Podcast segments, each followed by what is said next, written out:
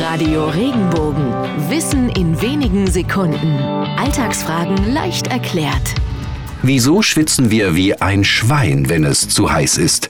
Überraschenderweise können Schweine selbst gar nicht schwitzen, da sie kaum Drüsen haben, über die sie Wasser abgeben können.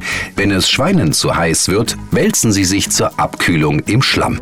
Der Ausdruck mit dem schwitzenden Schwein stammt aus Frankreich. Wenn dort die geschlachteten Schweine in den Brühkessel kamen, sah das so aus, als würden die Schweine anfangen zu schwitzen. Mit diesem Bild im Kopf entstand schließlich der Ausdruck, du schwitzt wie ein Schwein.